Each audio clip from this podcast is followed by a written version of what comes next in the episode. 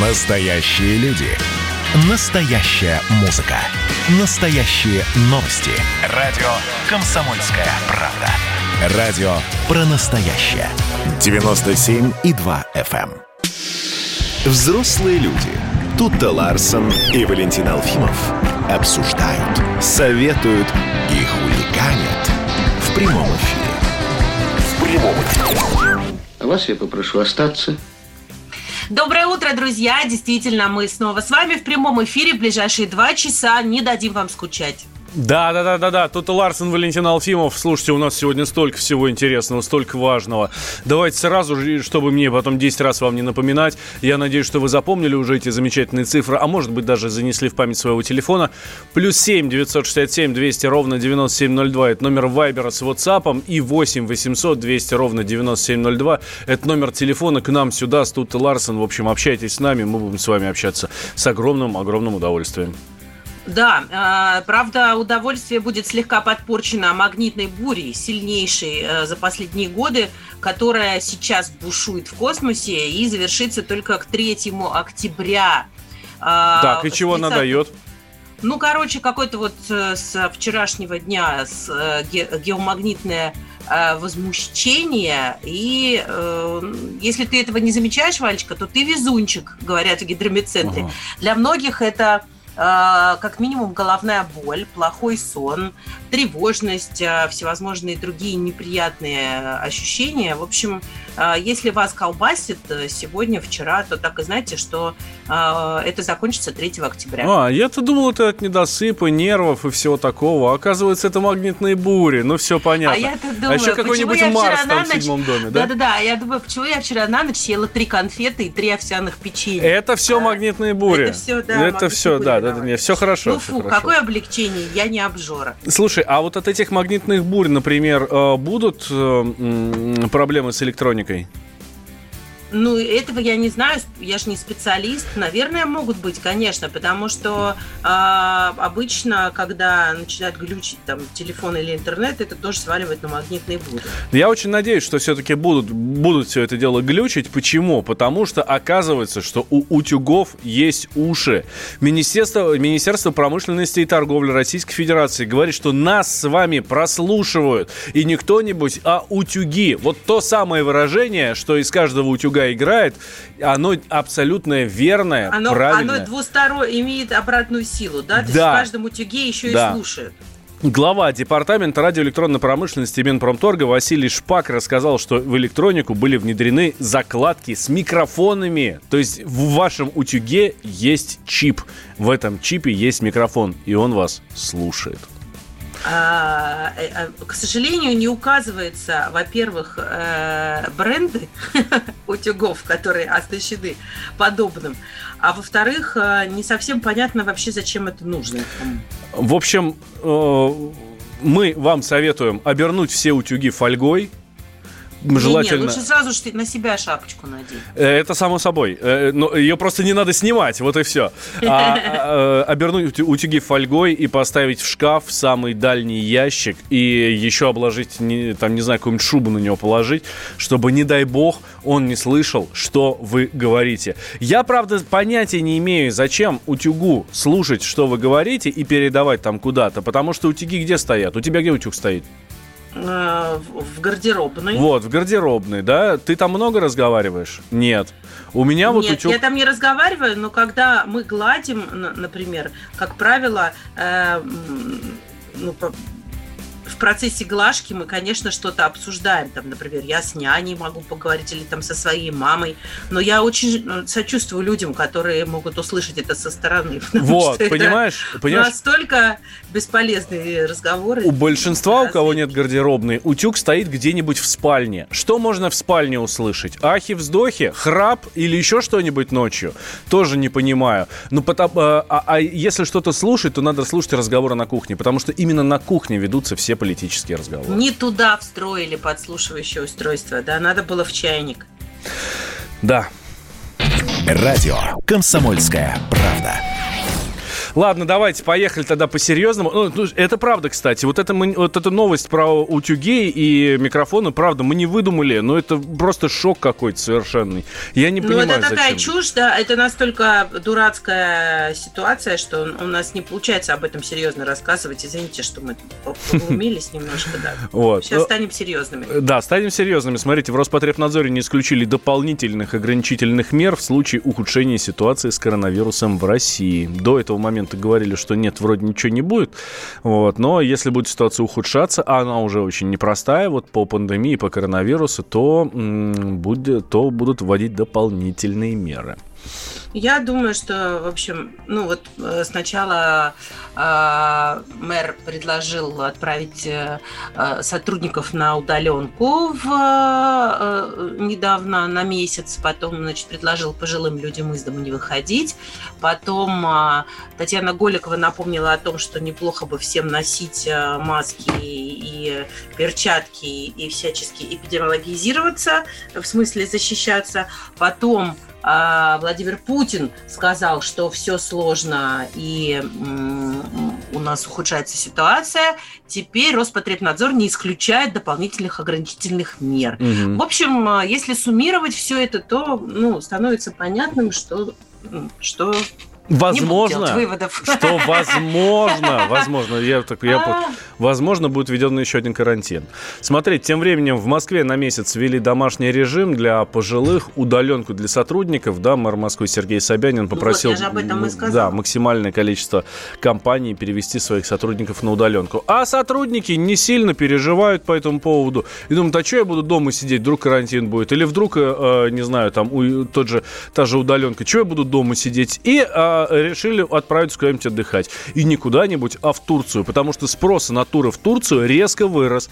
Э, из-за, во-первых, из-за каникул, во-вторых, из-за возможного карантина. Вырос в четыре с половиной раза. Да, мы с вами говорили, что с 5 числа, то есть уже буквально с ближайшего понедельника, всех детей отправляют на двухнедельные незапланированные каникулы. Так вот, в четыре с половиной раза вырос спрос на туры в Турцию. Почти все путевки проданы. И родители на полном серьезе решили, что для семейного отдыха идеально было поехать в Турцию Турцию именно сейчас? А, ну, потому что есть вероятность, что в следующие полгода ты не сможешь поехать даже за продуктами без пропуска. Возможно. А если повезет, а если повезет, то еще из Турции а, обратно сюда в Россию не выпустят, и будет у тебя полугодовой, будет у тебя полугодовой отпуск в Турции. Вечное море. Да, с нами на связи Дмитрий Горин, вице-президент Ассоциации туроператоров России. Дмитрий Львович, здравствуйте. Доброе утро. Доброе утро. Вот прям все побежали, полетели туда, в эту Турцию, да? На самом деле произошло оживление спроса, и действительно все-таки э, каникулы, которые продлятся две недели, э, дают возможность э, отправиться не только в Турцию, открыты уже и другие страны, Объединенные Арабские Эмираты, Мальдивы, Египет, ну, Египет, правда, только через Каир. А, основная проблема – это нехватка мест, потому что по ряду стран есть квоты – а по Турции проще все. Э, но не только Турция. Я хотел бы э, сделать комментарий, что также и Сочи, и э, Анапа, Геленджик, Крым пользуются большим спросом, но все, что связано с морем. Но в этой ситуации совет один все-таки отправляться в путешествие, если за границу, то лучше через туроператора, а, потому что именно туроператоры, когда только начиналась история с этим коронавирусом, а, смогли вернуть всех своих туристов, а, в первую очередь до 31 марта. Самостоятельным путешественникам было гораздо сложнее.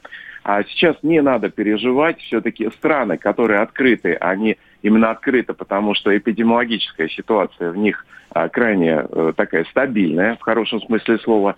А, статистика Турции показывает даже снижение а сейчас средний показатель 1300 человек в день. А ранее это были совершенно другие большие цифры, но в Эмиратах еще более стабильно, 800 человек в день, а, у которых выявляется эта инфекция. Но во всех путешествиях есть страховка. Любая стандартная страховка покрывает э, все расходы по лечению.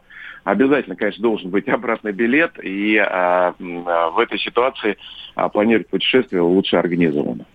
Но есть ощущение, что спрос вот именно резко подскочил в связи с э, ужесточением ограничительных мер в Москве, а может быть и дальше в России в целом. Да, спрос э, стал гораздо больше, но в основном это связано и с другим. Из-за того, что мы с вами, увы, не путешествовали фактически в этом году 4 месяца, э, были закрыты путешествия по России, начиная с апреля. А после открытия э, такое же оживление было и на наших курортах. Э, а сейчас многие туристы, с учетом того, что есть постановление правительства о переносе туров, э, воспользовались перебронированием своих путешествий, которые не состоялись летом на равнозначных условиях без доплат. А в этом плане как раз, э, несмотря на э, рост курсов валют, э, по ранее оплаченным турам туристы просто переоформляют туры так же, как можно это сделать с авиабилетами. А дальше зима, увы, немногие направления открыты. Наверное, этой зимой из открытых направлений будет популярна однозначно Россия. Мы видим большой спрос на новогодние туры. И скоро, кстати, стартует акция кэшбэк, второй этап – где будет скидка 20%. Ну, а из зарубежных э, это, конечно, будет и Турция, и Эмираты, и Мальдивы. Но Мальдивы, к сожалению, менее доступны по цене. Спасибо огромное. Э, Дмитрий Горин, вице-президент Ассоциации туроператоров России, был с нами на связи. Между тем, двухнедельный карантин введен на Ибице в Испании.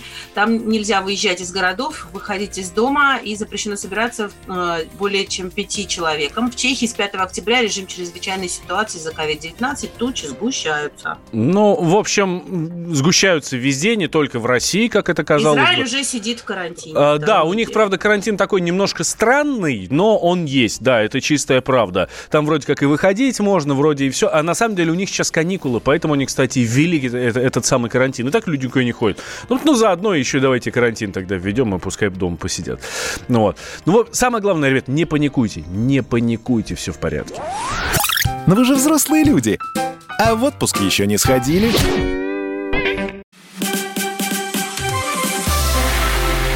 Это было начало это действительно история, которая будоражит. Так вся страна обалдела. И Россия родина слонов, она от океана до океана, да. И мы, мы всегда правы, мы никогда не сдаемся. И самое главное, что же будет дальше? Комсомольская правда. Это радио. Взрослые люди. Взрослые люди. Тут-то Ларсон и Валентин Алфимов обсуждают, советуют и хуликанят в прямом эфире. Возвращаемся. Прямой эфир. Радио «Комсомольская правда». Мы с Тут и Ларсен здесь с вами э, с огромным удовольствием. Смотрите, какая интересная ситуация. Фильм режиссера Дживана Аветисяна, который называется «Врата в рай», а рассказывает он совершенно вымышленную историю о конфликте в Нагорном Карабахе, исключили из внеконкурсной программы «Вокруг света» 42-го Московского международного кинофестиваля. Об этом говорит не кто-нибудь, а целый программный директор фестиваля Кирилл Разлогов. Вот. А, причины Говорит, фильм снят. Это связано с тем, что его действие происходит на Горном Карабахе. Он связан с вооруженным конфликтом в этом самом Нагорном Карабахе. Вот. И лучше а, сейчас не разжигать, да? Да, да, да. Говорит, такого рода картина была бы снята вне зависимости от того, где она сделана, в Азербайджане, в Армении. То есть, да, это к тому, что не подумайте, что здесь э, есть какая-то какая связь с, ну, какая-то политическая позиция, да? да по нет, стороны. нет, ни в коем случае. Говорит, ну, вне зависимости от того, где бы она была снята, это была бы Азербайджане, Армения, Франции, там, хоть Голливуд, все равно бы сняли, потому что, ну, сейчас... Не, неуместно сейчас. Вот сейчас неуместно, да. В любое другое время, там, в мирное время, условно, да, было бы, конечно, никаких проблем бы не было. Вот. А еще Кирилл Разлогов э, отметил, что Россия держит нейтралитет в армяно-азербайджанском конфликте. Вот, тоже, видите, вот вроде деятель искусства, но но все равно тоже высказывает свою политическую позицию. Тем а, временем... Президент, э, да, да тем да, временем да, да, президент да, да. Азербайджана Ильхам Алиев э, сказал, что э, у Азербайджана есть одно условие прекращения конфликта, безоговорочный вывод вооруженных сил Армении с оккупированных территорий, тогда бои прекратятся и наступит мир. Угу. А, так, Александр Коц, наш военный корреспондент, к нам подключается. А, Саш, ты нас слышишь? У меня есть чувство, что ты нас слышишь, а мы тебя нет. Вот. Да, коллеги, здравствуйте, я вас слышу. Да, да, да, да, привет, Саш. А, ты в Нагорном Карабахе. Как у тебя прош, э, прошла ночь, как прошел вчерашний день? Что вообще сейчас происходит вокруг тебя? А, ну, вообще, мы здесь находимся в неком э, информационном таком вакууме, потому что очень плохо работает интернет. Он вообще, в принципе, есть типа на карте только а, в двух местах, где можно подсоединиться к Wi-Fi и знать, узнать вообще, что происходит. Но на самом деле, вот э, вчера э, ничего не говорило о том, что ситуация может в какую-то сторону э, поменяться. Продолжаются позиционные бои по э, всей линии соприкосновения. Идут артиллерийские дуэли, достаточно серьезные, с применением различных арти...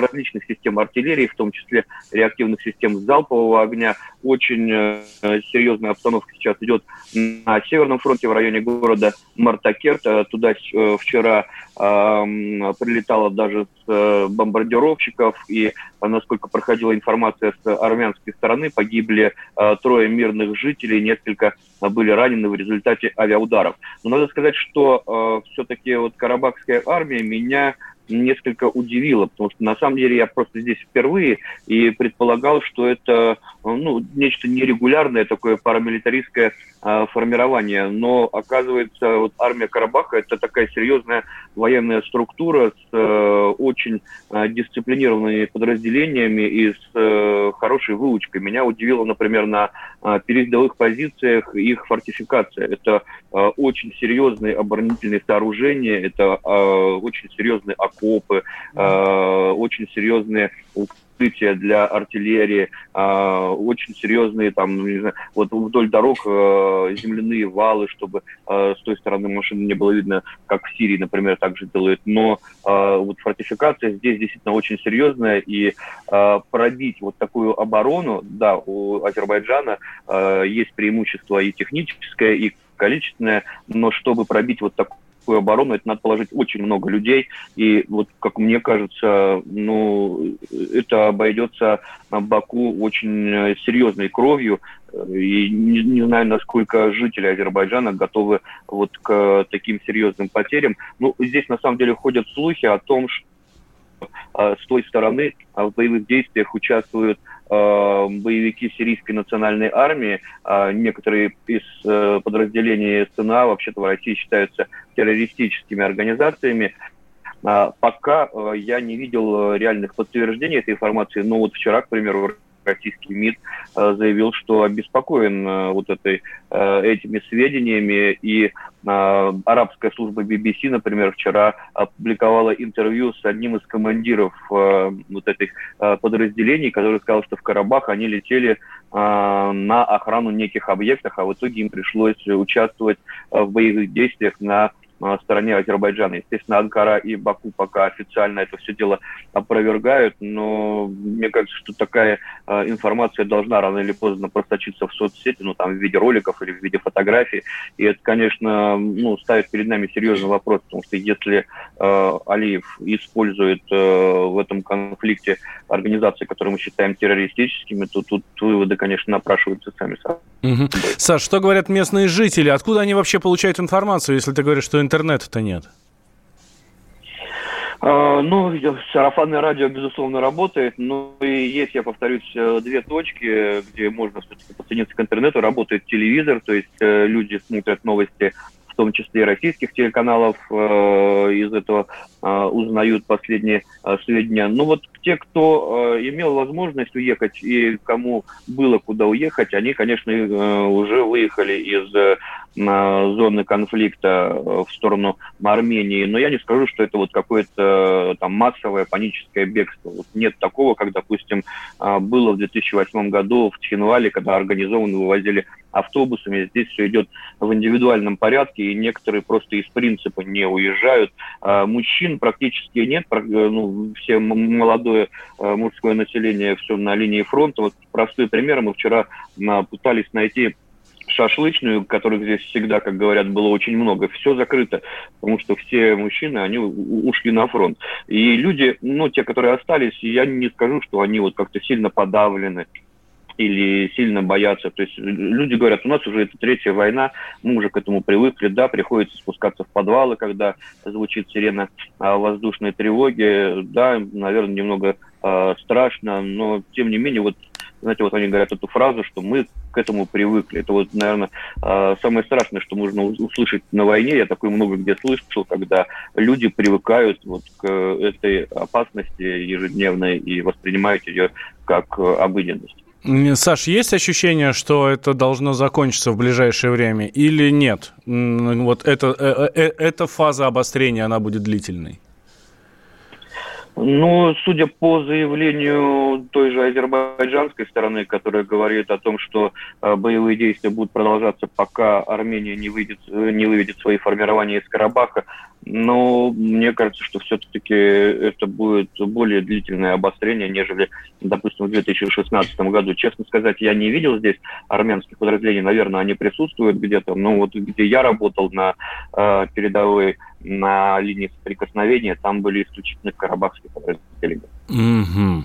А готовы ли э, военные мирные жители на мирный исход, вот на вот эту историю, на, на то, о, о, чем просят все, о чем просит Россия, международные организации? Прекратите э, стрелять прямо сейчас и сядьте за стол переговоров, сядьте, разговаривайте.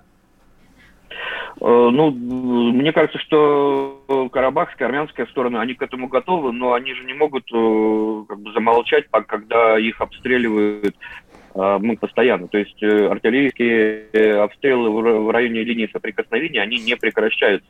Они идут ночью, днем, и вынуждены, вынуждены э, артиллери, артиллеристы Карабаха отвечать на вот эти обстрелы, работать на подавление, на подавление огневых точек, из которых идут обстрелы в том числе и жилых кварталов э, мирных городов. Поэтому, конечно, тут э, многое зависит, мне кажется, в том числе и от посредников. Э, с одной стороны, может быть, Россия, с другой стороны, может быть, э, Турция, потому что пока а, ну, вот, агрессивнее всего, конечно, настроена а, Турция, которая помогает Азербайджану вот в этом а, конфликте. А, а отношения между, соответственно, армянами и азербайджанцами, которые есть на территории, они какие? Ну, здесь на территории азербайджанцев-то нет. Э, а их там все... не скажу, нет совсем, да? Все здесь ну, на, на карабахской территории, ну, я, я не встречал э, азербайджанцев, э, но я не скажу, что э, вот, э, ми, ми, мирные жители настроены как-то агрессивно по отношению к азербайджанцам. То есть какой-то такой глубинной ненависти нет. То есть люди здесь э, как-то умеют э, разделять, как говорится, э, мух от котлет и понимают, что речь идет о большой политике, речь идет о действиях властей, речь идет, очень многие здесь говорят о том, что Турция подзуживает азербайджанцев. Вот есть какое-то понимание, что все-таки это не война азербайджанского народа против угу. Карабаха, а это все-таки война ну вот режима Алиева против против там, я не знаю против режима Пашиняна. Угу. Да, Саш, спасибо большое. Александр Коц, наш специальный корреспондент, находится в, Нагорном, в Нагорном Карабахе, рассказывает все, что там происходит нам. А, Саш, тебе удачи и хорошего дня сегодня. Тем временем Грузия предложила Армении и Азербайджану провести переговоры. Говорит, ну давайте, вот, дадим вам площадку, Тбилиси, пожалуйста, приезжайте, переговаривайтесь. Главное, не стреляйте. Об этом сказал премьер-министр Грузии Георгий Гахария. Вот. Э, говорит, дальнейшая эскалация э, ситуации крайне негативна негативно скажется на безопасности всего региона. Мы следим за ситуацией в Нагорном Карабахе. Все подробные э, тексты Александра Коца можно читать С на фотографиями и видео, да. да. Ну и, конечно, ежедневно в нашем эфире э, последние новости с фронта. Но вы же взрослые люди. Я, Эдвард, на вас рассчитываю как на человека патриотических взглядов. То возникает вопрос, а куда податься русскому мужику? Ну, разве что в ЧВК Вагнера. Перефразируя известную, известную либеральную формулу, российскую либеральную да. формулу, надо дождаться, пока вымрет последнее непоротое поколение, да? Отдельная тема с Олегом Кашиным и Эдвардом Чесноковым. На радио «Комсомольская правда». По будням в 9 вечера по Москве. Тоже мочить в сортире, но других и не так. Взрослые люди. Тут-то Ларсон и Валентин Алфимов обсуждают, советуют и хуликанят в прямом эфире. Да, да, да. А, вот какие хорошие новости э, за нас и для нас э, создал Роспотребнадзор. А, новые правила работы общепита взамен документу, которому уже было 23 года, а, и теперь они э, более соответствуют современным требованиям, современ... требованиям современности.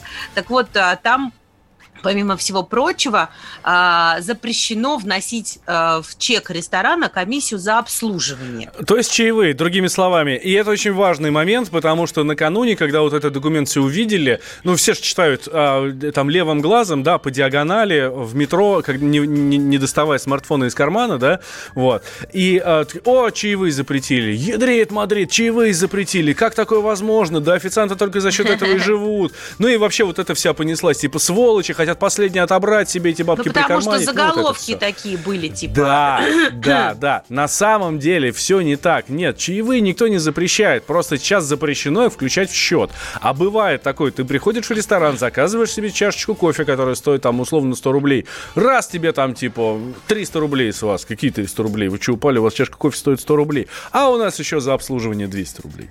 И... Да, ты знаешь, ну вот, кстати, это интересная история, потому что я достаточно часто э, хожу в рестораны, я ни разу не сталкивалась именно в Москве или в Питере, вообще в России вот с этой ситуацией. То есть а, я а, всегда оставляю чаевые добровольно, и не только в ресторанах, Сколько? но и, например, ну, стараюсь, чтобы это было примерно 10% от счета. Но если счет очень большой, то, наверное, ну, знаешь, если там поела 10 человек на 10 тысяч рублей, наверное, ну, там, ну, ну больше тысячи вряд ли мы оставим.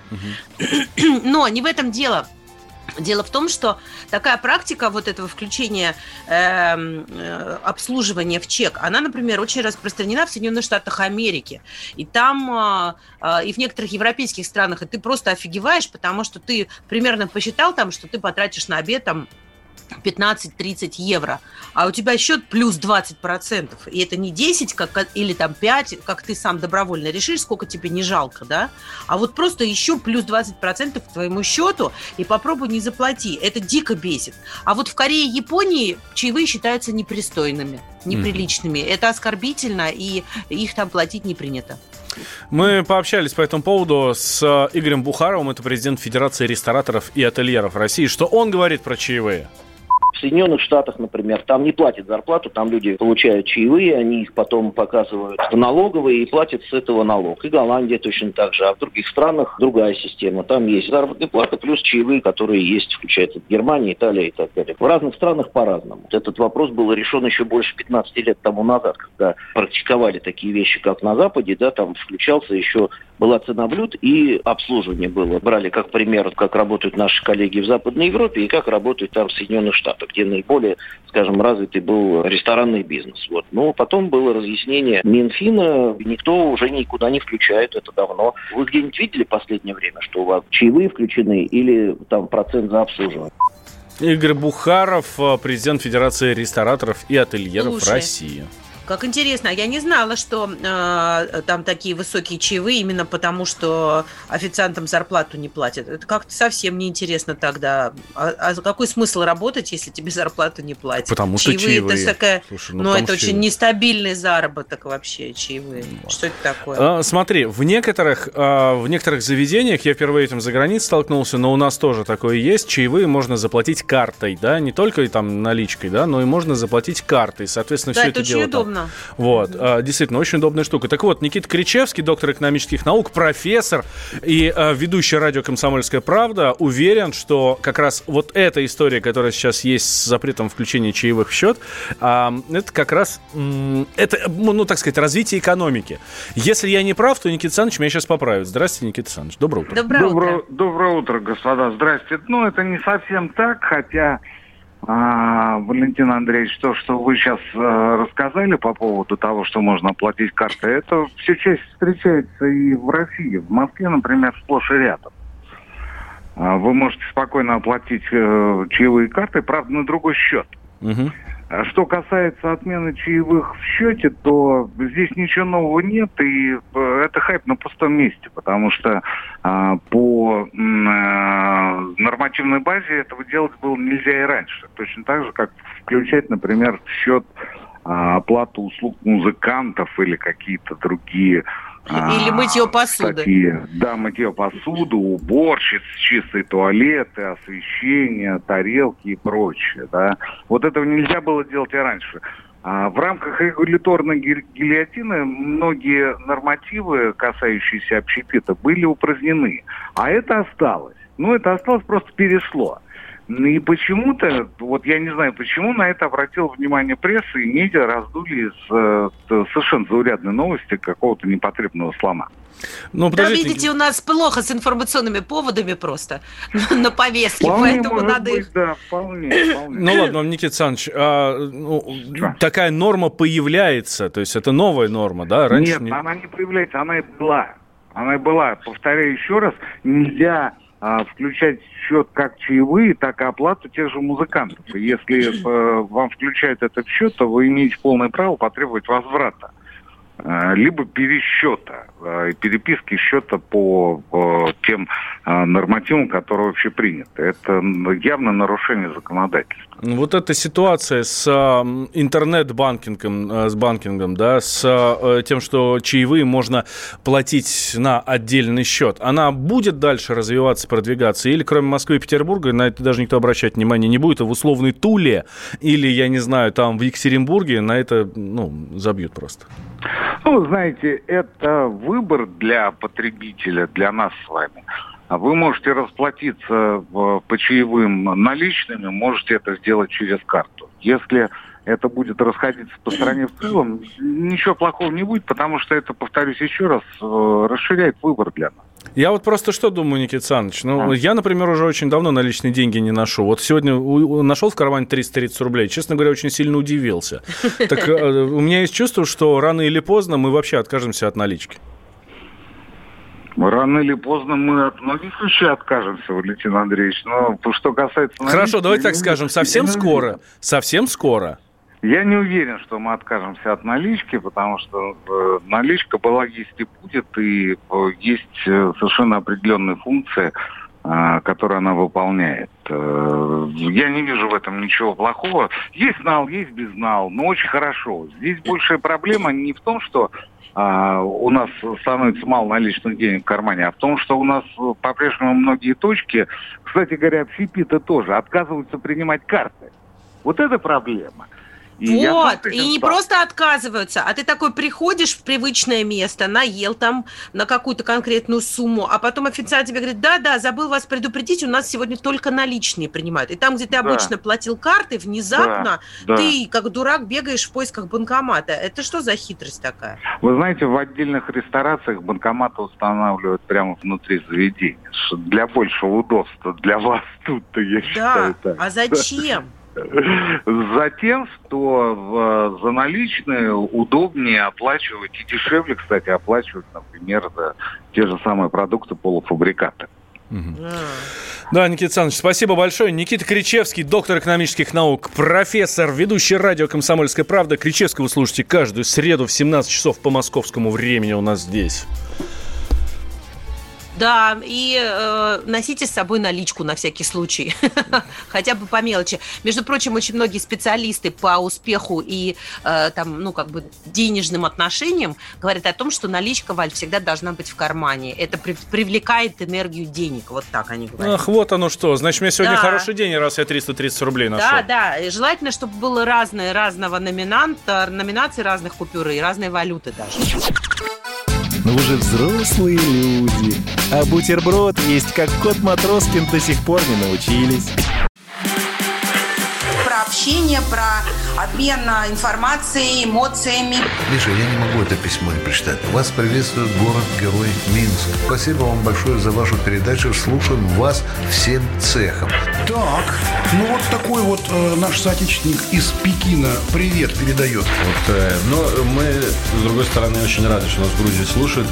Привет. Всем. Гамарджоба. Гамарджоба. Оттуда самые главные мировые новости у нас приходят. Мир стал плотнее, да, он стал более спрессованным. Комсомольская правда. Это радио.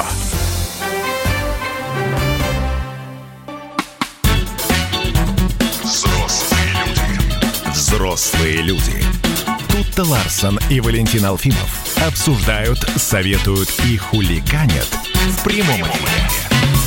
Как часто, дорогие друзья, вы заходите в социальные сети? Каждые 5 минут, каждые 10 минут, может быть, вы можете целый час без них продержаться? Мы из них не выходим. А, вот так вот. Ну, хорошо. Хорошо. А, смотри, а знаете ли вы, дорогие друзья, какая самая популярная сейчас социальная сеть? Инстаграм? Нет. ТикТок.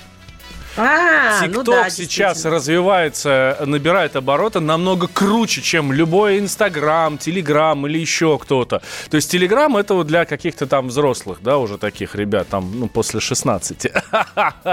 Вот. Фейсбук это там, ну, совсем уже для старперов, да, типа нас с тобой.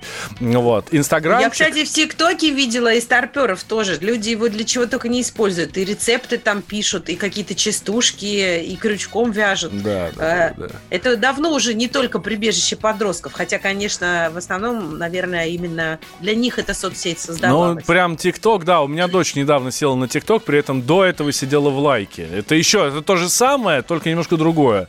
Вот, они параллельные две сети э, начали развиваться. Ну, ТикТок выстрелил, а лайки не очень выстрелили. Ну вот, ну и ладно, и дай бог им всем здоровья. Ну, в общем, смотрите, Минпросвещение рассказали о разработке российского аналога ТикТок для школьников. Вот, по словам... Да, да, да. Ну, чтобы за...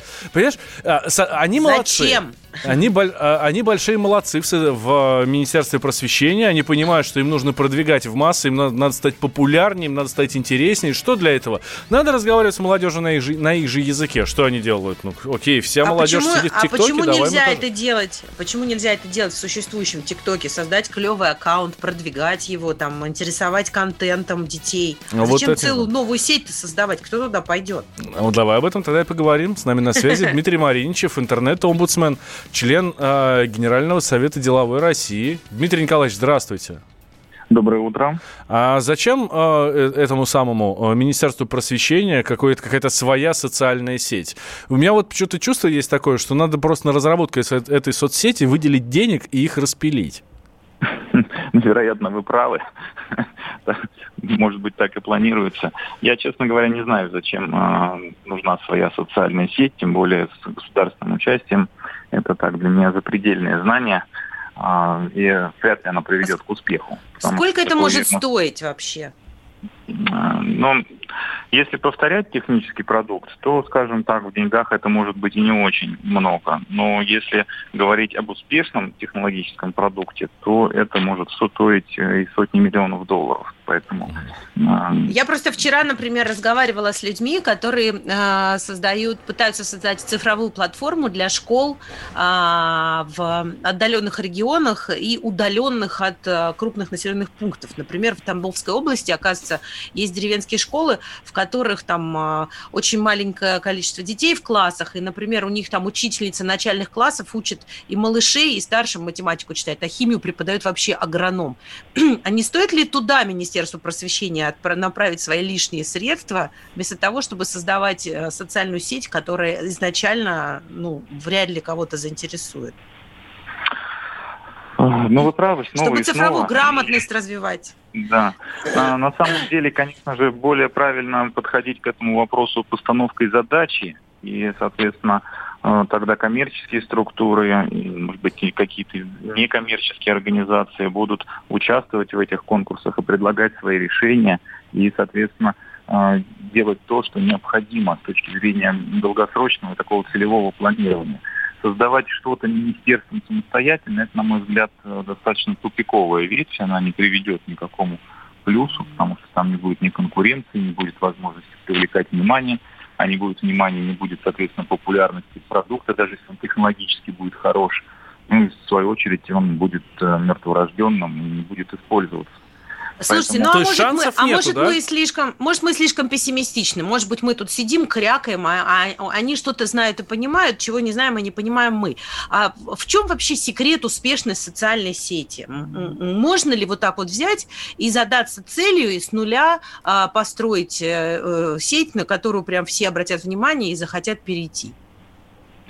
Вы знаете, идеи, они как бы рождаются у многих и одновременно. И социальные сети, еще на заре своей, там, на заре Фейсбука э, и Твиттера, они были востребованы с точки зрения уже потребностей самих интернет-пользователей. Но количество социальных сетей, оно же исчислялось десятками, если не сотнями. Но, но слуху у нас сегодня там единицы. Поэтому сказать однозначно, какая сеть выстрелит, а какая не выстрелит, э, невозможно. В том и дело, что социальная сеть не только технологический движок, это еще и, соответственно, люди и использование этого людьми. Но точно так же отнеситесь к автомобилям. Почему какие-то автомобили становятся архипопулярными, а какие-то автомобили, даже будучи там с огромным количеством технических новшеств, популярными не становятся. Здесь все примерно то же самое. И говорить о том, что мы можем создать сейчас социальную сеть аналога или убийцу там ТикТока или Фейсбука, конечно же, можно, это будет смелое утверждение. И повторюсь, что с точки зрения инженерии, программирования можно сделать высокотехнологичный продукт. Но вопрос популярности – это вопрос э, доверия к сети, к самому сервису, это вопрос э, моды, если даже хотите, это вопрос того, кто в ней находится и с кем вы там общаетесь. Естественно, когда государство говорит о том, что мы сделаем какой-то сервис, потому что он нужен, у него есть больше возможностей привлечь туда внимание, поскольку у государства есть э, точки контакта гражданина и государства в каких-то сервисах, в каких-то возможностях. И это будет дополнительной, ну если не фичей, то дополнительным каким-то свойством, которое позволит привлечь туда людей, пользователей непосредственно. Но, Но опять удержать, да. Да, Привлечь здесь же мало, есть и обратная удержать. сторона медали. Есть э, как раз отторжения, связанные с неким таким условным, в кавычках, принуждением а, к тому, чтобы этим пользоваться. А у людей, особенно в интернете, молодых людей, это достаточно ярко выраженное чувство. Вот это бунтарство и свобода, а, не только ощущение, но и свобода принятия решений и пользования тем или иным сервисом. Поэтому, на мой взгляд, правильно ставить цели и, там, и задачи, как вы верно сказали, про школы, про обучение – про компьютерную грамотность и, соответственно, давать возможность коммерческим структурам реализовывать эти решения. А я, меня еще удивляет, что э, э, Минпром, например, не озадачился, э, Минпросвещение не озадачился тем, чтобы просто создать клевый аккаунт в ТикТоке, потратить на это деньги и силы и привлечь к себе э, внимание школьников уже существующих. Да, Дмитрий Николаевич, сейчас намного проще. Ну, мы говорим с вами об одном и том же. И я еще раз повторюсь, что это не задача там, просвещения, делать свой аккаунт. Его задача сформировать потребность и сказать, что для чего нужен такой аккаунт, что мы будем продвигать. Угу. И если необходимо сделать конкурс среди тех, кто его создаст, и кто будет заниматься и а, наполнять его смыслами и продвигать его угу. в тех же самых социальных сетях, и в ТикТоке, и не только в ТикТоке. Да, в этом, это, это разумно и правильно. Делать угу. что-то самому это неразумно. Это получается как играющий тренер на поле. Он и в воротах стоит, и голы забивает, и еще судьей угу. по совместительству работает. Да, Дмитрий Николаевич, спасибо большое. Дмитрий Мариничев был с нами на связи, интернет-омбудсмен, член Генерального совета деловой России. Ну что ж, ну посмотрим, вдруг что-нибудь получится у, э, наших, у наших дорогих э, друзей из Министерства просвещения. Так, еще очень важное я хотел сказать. Сегодня, 1 октября, отмечается Международный день пожилых людей, э, не только молодых. А важно, что старшее поколение э, получало от развития технологий все лучше, и поэтому наш партнер Билайн разработал специальное предложение, которое позволит обеспечить доступность смартфона, в том числе среди клиентов старшего возраста в Москве и Московской области. Клиенты Билайн могут получить современный смартфон с поддержкой мобильного интернета 4G всего за 1 рубль при условии покупки в комплекте с опцией 3000 бонусных рублей на связь по акции стоимостью, соответственно, 3000 рублей. А бонусные рубли будут расходоваться на абонентскую плату по тарифу онлайн-заказ заказа и оплаты чего угодно, социальные сети и мессенджеры, все это всегда будет под рукой у обладателей новых гаджетов. Акция действует в собственных офисах Билайн и в интернет-магазине Билайн на территории Москвы и Московской области. Мы с Тутой Ларсен вернемся к вам сразу после новостей. Никуда не переключайтесь. Я в интернете тебя повстречал Я как раз тот момент начинал Обустраивать жизнь виртуальную. Ты сразила меня красотой Фотографий своих наготой И вполне пунктуации правильной. По проводам передам Буквами печатными Дали всем о себе. Захочу обратно лишь вспоминать Представлять, скачивать портреты Мы по ночам кофе пьем Курим сигареты по проводам Передам буквами печатными Дары всех о себе. Захочу обратно лишь вспоминать Представлять, скачивать портреты Мы по ночам кофе пьем Курим сигареты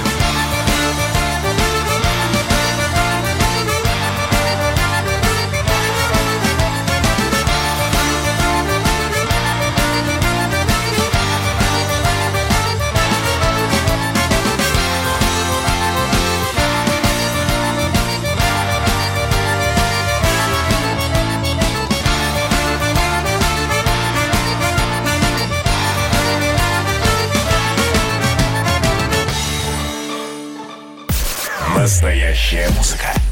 На радио «Комсомольская правда».